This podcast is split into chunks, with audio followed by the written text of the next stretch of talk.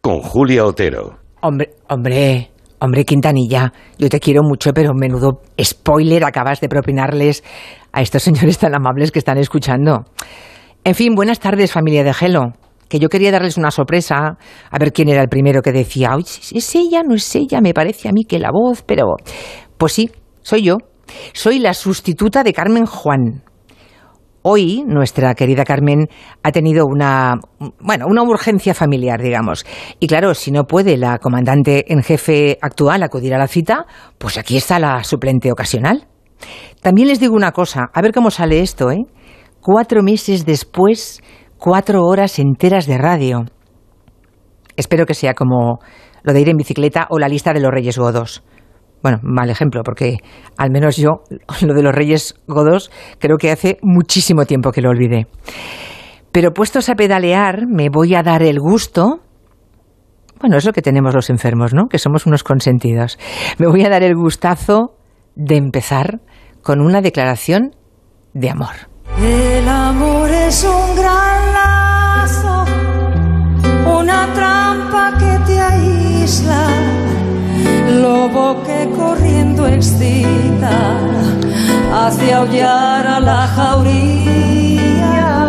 Comparamos su llegada con la fuga de una isla, tanto engorda como mata hace más cortos los días. Los días. Ay, es una gran verdad. El amor hace que los días largos sean mucho más cortos. Y he tenido la suerte de estar rodeada de, miles de, bueno, ¿qué digo miles? Millones de palabras cada día, sin faltar ninguno, de personas que no conozco, pero que me han hablado, es que no sé cómo decirlo, como si yo fuera uno de los suyos. Oigan, y lo soy, lo soy. Me he sentido acompañada, arropada, querida, y en el fondo es lo que todos buscamos, ¿no? Que nos quieran. Así que les daría las gracias el resto de mi vida y seguramente me seguiría faltando tiempo para corresponder. Y soy una privilegiada. Ya me gustaría a mí que las miles y miles de personas que están pasando por lo mismo, exactamente por lo mismo, miles, tuvieran mi misma suerte. Como les dije hace unas semanas, he aprendido, estoy aprendiendo mucho, incluso a no tener miedo a demostrar sentimientos.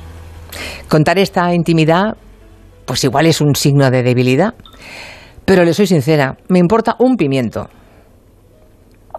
Y ante el peligro de ponerme cursi, acudo a unos versos muy famosos de, de Borges, versos de amor, que si algo tenía Borges era alergia a la ñoñez.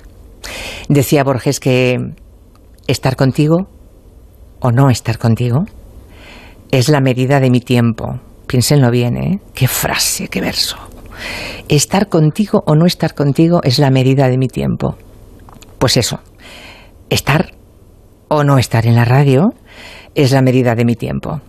Hoy, 21 de junio, el calendario y la casualidad se han confabulado para regalarme cuatro horas.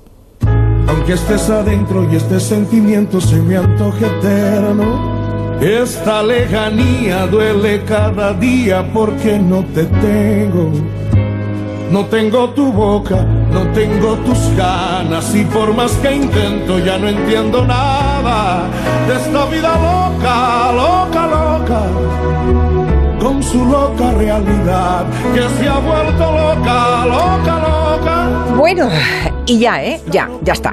A partir de ahora y hasta las 7, esto va a ser el gelo que ustedes esperan escuchar.